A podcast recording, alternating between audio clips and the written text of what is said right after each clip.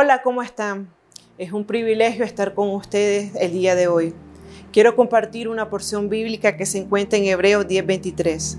Mantengámonos firmes sin fluctuar la profesión de nuestra esperanza, porque fiel es el que prometió. Esto me recuerda al árbol del pastor que se encuentra en África. Es un árbol que llega a medir 10 metros de altura, pero sus raíces llegan a medir hasta 68 metros de profundidad en búsqueda del agua. Así debemos de ser nosotros, que en medio de esos momentos difíciles, en esos momentos de desierto, poder profundizar en la fe que es Cristo.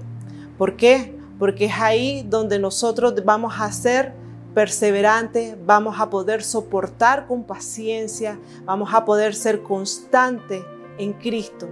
Porque al final del versículo dice que fiel es el que prometió. Dios nunca falla. Él siempre llega justo a tiempo en nuestras adversidades y en nuestros retos que podamos enfrentar día a día. Porque Él nos ama y Él tiene un propósito muy grande en nuestra vida. Por eso te motivo a que no mires tu circunstancia, no pongas tus ojos en la adversidad o en el reto que pueda estar presentando el día de hoy, sino que fijes tus ojos en Cristo, que es el autor y consumador de todo. Recuerda de que tu fe debe afirmarse para ser más fuerte y más estable en el que todo lo puede, porque no estás solo, Dios está contigo. Y todos los que aman a Dios, todas las cosas les ayudan a bien. Que Dios te bendiga.